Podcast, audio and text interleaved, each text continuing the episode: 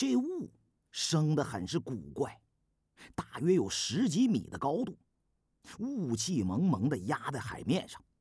从我们所在的地方望过去，海雾与天空泾渭分明，又从雾中海气升腾，涌动异常的海气生出了五缕黑烟，直插天际。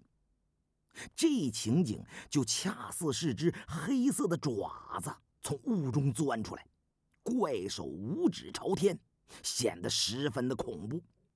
此时海上风浪静得出奇，夕阳即将带着最后一抹余晖落下。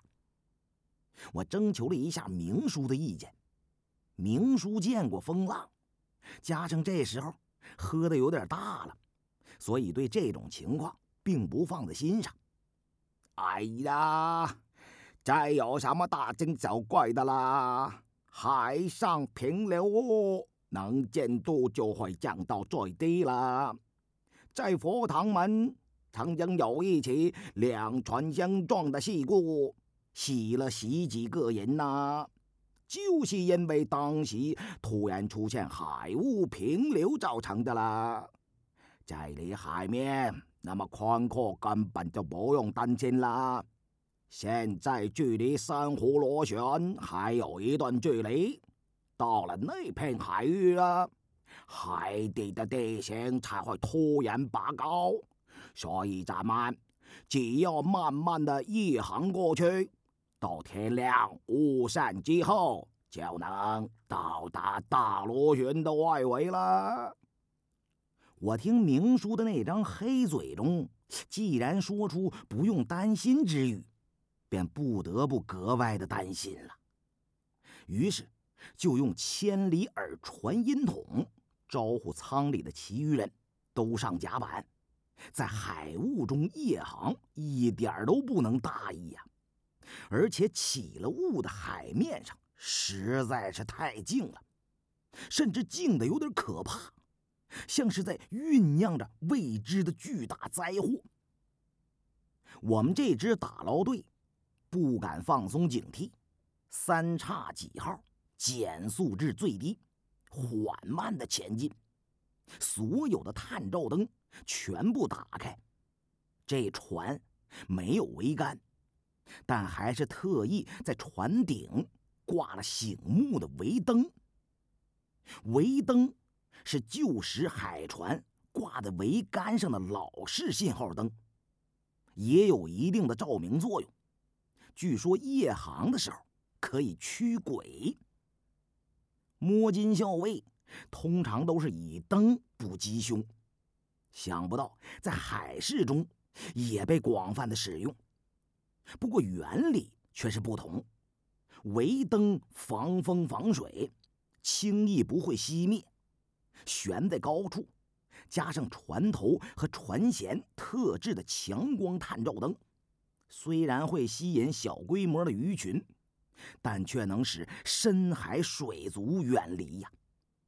即便没有礁石，冷不丁冒出巨大的鲸泥，掀翻了坐船，那也不是闹着玩的。万一在这儿出了海难，船上的人绝难幸免呐。即便不被溺死在海里，也只有葬身鱼腹的下场了。三叉戟号。缓缓地驶进了雾中，海上静悄悄的，只能听到螺旋桨搅水之声，似乎连海水都静止了。四周则全都是雾茫茫的一片，分不清东西南北。即使雾中还有几十米的能见度，但在海上来说，仅有这种距离的可视范围。跟睁眼瞎也差不了多少。众人加了十二分的小心，就这么提心吊胆的在夜雾中前进。我盼着这海雾尽快的散去，然而经常在海上捕鱼跑船的海狼们，都总结出了一套大自然的规律。阮黑告诉我说：“胡队，雾即生风。”这雾一散，海上恐怕要起大风浪了。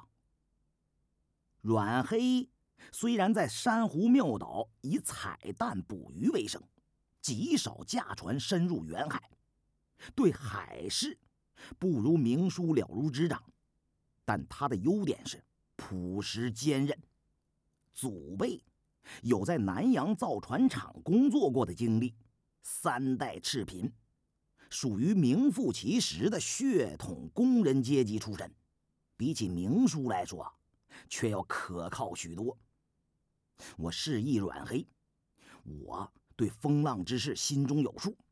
看明叔喝得快要醉了，便让阮黑去替他掌舵，然后把明叔拖进船舱，又走到了船头，询问正在控制探照灯的 Sherry 杨说：“雾散后，风高浪急，咱们能不能在此之前？”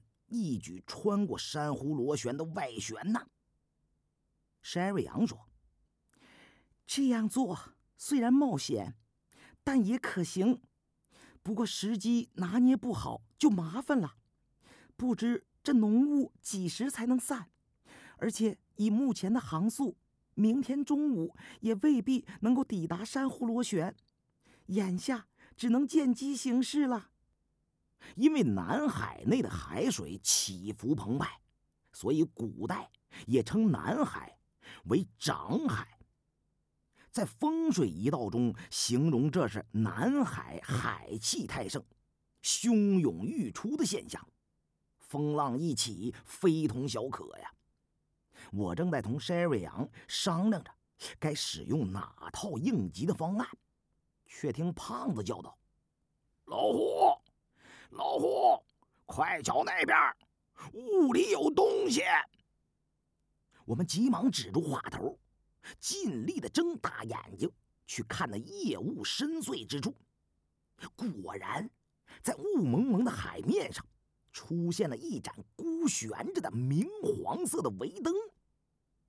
由于是在雾中突然出现，所以我们看见那灯的时候，已经离得极近了。以围灯来看，应该是艘海船。但若说是船，船上怎么没有其余的灯火呢？可能顶多有个几秒钟的时间，还没等我怀疑自己看花了眼，一艘漆成全白色的古代海船就已经从雾里无声无息地出现在了眼前了。船上。除了一盏明晃晃的围灯，再没有别的光亮，而且船头不见人影，船里也没有任何动静，门窗紧紧的闭着。包括掌舵的船老大阮黑在内，众人全都看得目瞪口呆呀！这场面简直像是一场诡异的幻觉般，令人难以置信呢。在我们摸金界的字典里，“难以置信”大概是一个已经快被用烂了的形容词了。可我还是不得不用“难以置信”来形容，太令人难以置信了。这一片海域是各条正规航线都不会平白无故经过的盲区。汪洋大海上，除了我们之外，哪里还会有别的船只啊？大海广阔无边，在海雾中迎面撞上另一艘海船，比天上掉下来块拇指大的陨石砸在脑袋上，这还要巧啊！除非它是一艘不请自来的幽灵船。幸亏还是山瑞阳最先反应了过来，转头。对阮黑叫道：“快转右舵，避开他！”那从雾中突然出现的古老海船，已经顺着洋流斜刺里直向我们的坐船撞了过来。阮黑被山瑞阳一提醒，顿时回过神来，猛地使满了右舵。这艘三叉戟号虽然不大，但船小好掉头啊。又经英国的航海专家精心设计改装过，构造上几乎完美，机动性很强。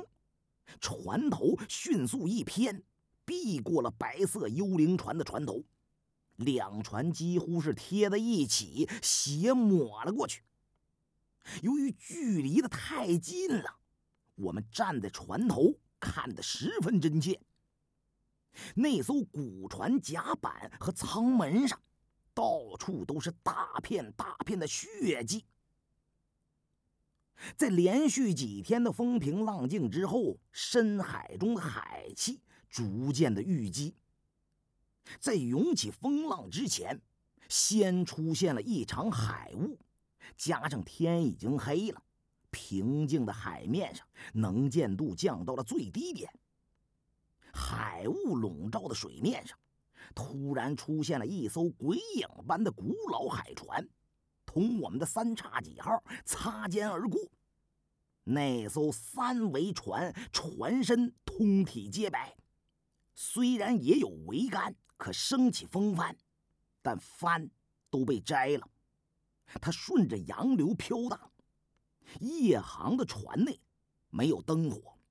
仅在三只白秃秃的桅杆上悬了一盏桅灯，在夜雾里突然隐现，如同鬼火一般。船老大阮黑给满了右舵，才避免了两船相撞的灾难性后果。两船船头一错，几乎是船帮贴着船帮，中间的距离不到一米，那危险程度。就跟鬼剃头似的，我们船上的所有人都在手里捏了一把汗呢。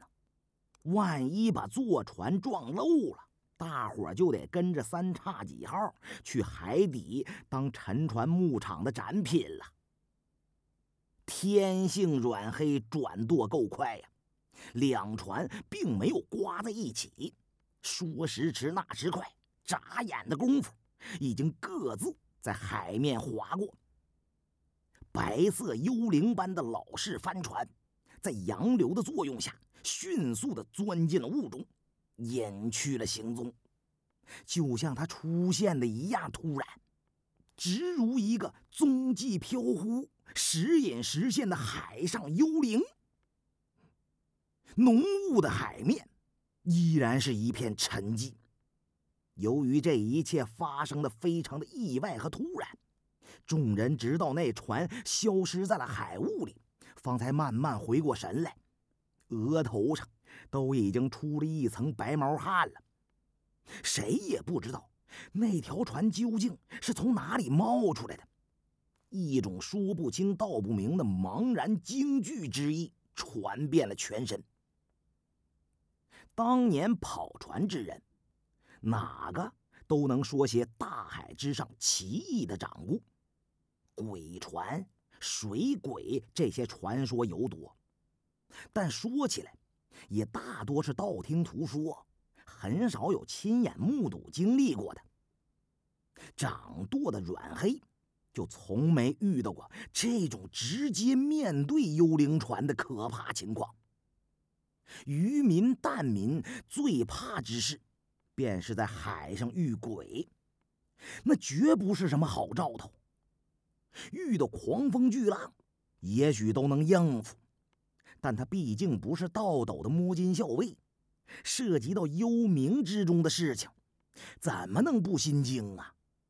饶是他胆子够壮，此时腿肚子也变得软了，要不是按在舵盘上撑着身体，险些瘫倒在地呀。不仅阮黑体如筛糠，连我都觉得心惊肉跳，因为在两船错着驶过的一刻，相隔的距离太近了。即便海上有雾，四下里竟是茫茫的一片，但视线范围之内毕竟还有那么二十来米的能见度。何况两船最近的时候，都快刮到一起了。当时就连那三桅帆船上缆绳磨损的处处痕迹，也能看得一清二楚。我眼睁睁的看到那船上甲板和舱门处都是斑斑驳驳的血迹，血色已经干涸发黑了，与白色的船体形成了强烈的反差，令人望而生畏。不知是不是船上那些海员的血？可船上的人又都到哪儿去了呢？连尸体也没留下，只有满船可见的血迹。我把这情况对其余的人一说，原来不仅是我瞧见了，胖子、山瑞阳，包括阮黑的两个徒弟古猜和多灵。大伙都发现了这一情况，看来肯定不是我看眼花了。刚才甚至都可以闻到了那船上传出浓重的血腥气了。胖子出主意说：“见鬼了，肯定是鬼船呐！我看咱们赶紧下舱准备水神炮，要是再碰上，就一炮敲掉它。”免得阴魂不散，破裤子缠腿，耽误了咱们彩蛋的大计呀！我心想，要是真有鬼船，炮弹未必有用啊！我转头看了山瑞阳一眼，想听听他是怎么说。那究竟是艘什么船呢？山瑞阳无奈的耸了耸肩：“我同你们一样，有好多疑问想问。”可我现在甚至不知道该怎么来问，但我有种预感，那艘样式古老的三桅船，要是真冲着咱们来的，它早晚还会再出现的。现在海上能见度太低了，对咱们十分的不利呀。我们仅仅商量了几句，还没决定是要以退为进，还是以攻代守。就见雾中微灯闪烁，刚与我们擦肩而过的那艘三桅船，竟然悄无声息的再次从我们船头方向迎面驶了过来。众人相顾失色呀，赶紧让阮黑调转船头躲开他。如果说几分钟之前的第一次与三桅船遭遇，能够在最紧要的关头迅速避开，首先是由于胖子眼尖发现的快，加上有山瑞阳迅速提醒阮黑，船老大甚至没来得及吃惊，就凭着下意识搬舵回避。但谁会想到，在这么短的时间里，那白色幽灵般的鬼船又从前面的海雾中钻了出来。若不是鬼船，却是什么呀？众人在这常理难以解释的诡异现象面前是目瞪口呆呀。这回再没上次那么走运了。那艘白色的古旧帆船，像是海雾凝结而成的鬼魅，在雾中飘忽不定，说来便来，说没就没了，事先半点的征兆也没有。船老大阮黑虽然手忙脚乱的全力搬舵，但只避开了直接的撞击，两船的船侧却刮在了一起。三桅船的两侧都挂着渔网，网上都是白色的浮漂。三叉戟号侧面有绳索捆绑着的橡皮救生艇，顿时纠缠在了一起，难解难分。两船蹭在了一处，使得船身一阵剧烈的摇晃，我们失去平衡，在甲板上东倒西歪。古猜重心不稳，摔倒在地，险些滚进了海里，吓得他哇哇大叫。山瑞阳扯了条缆绳扔给了古猜，让他牢牢的抓住。海柳船三叉戟号。拥有铜板装甲，避开了直接的冲撞，不仅完好无损，而且由于船下的吃水线装有分水刺，反把那三桅船的侧面给刮出了一个口子，海水顿时从船身的窟窿处狂灌进了三桅船里。我们的三叉戟号由于跟它缠在了一起，难以分开，立刻就被那由于注入海水开始下沉的白色幽灵船带着倾斜了起来。船身侧倾的幅度一时之间还不算太厉害。但是那三桅船船体庞大，时间一久，可能就要被他拖入海里。胖子见状，便想要用斩鱼刀砍断绑在船舷的救生艇绳索，这是丢卒保车的办法。我赶紧拦住了他的举动。大跳板，砍渔网去。万一坐船出了意外。在茫茫大海上，恐怕只有救生艇，才能带给在海上搏命的海狼们保留一条生机。不到万般无奈、山穷水尽的地步，救生艇绝对不能舍弃呀！三桅船的渔网浮漂勾住了救生艇，就算我们的坐船不被那即将沉没的三桅船带翻。也会造成船体或装备受损，形势所迫，不容再多考虑，只好踩着跳板过去，到对面船上砍断那些渔网。此刻，船老大阮黑也不敢使航速加快，三叉戟号只能随着对方在海面上盘旋打转。我和胖子等人。以最快的速度搭起了跳板，古猜和多灵刚刚按住跳板，山瑞阳就抢先从跳板上跨了过去，敏捷的跃上了三桅船，用斩鱼刀奋力的去斩渔网。胖子也想从跳板上过去，但是在那比平衡木还要狭窄的木板上，又随着两船起伏摇晃。一步踩空就会掉进海里，怕高或胆小之人根本就没法过去。他别的倒不在乎，可天生畏高啊，未上跳板，心里先怯了半分。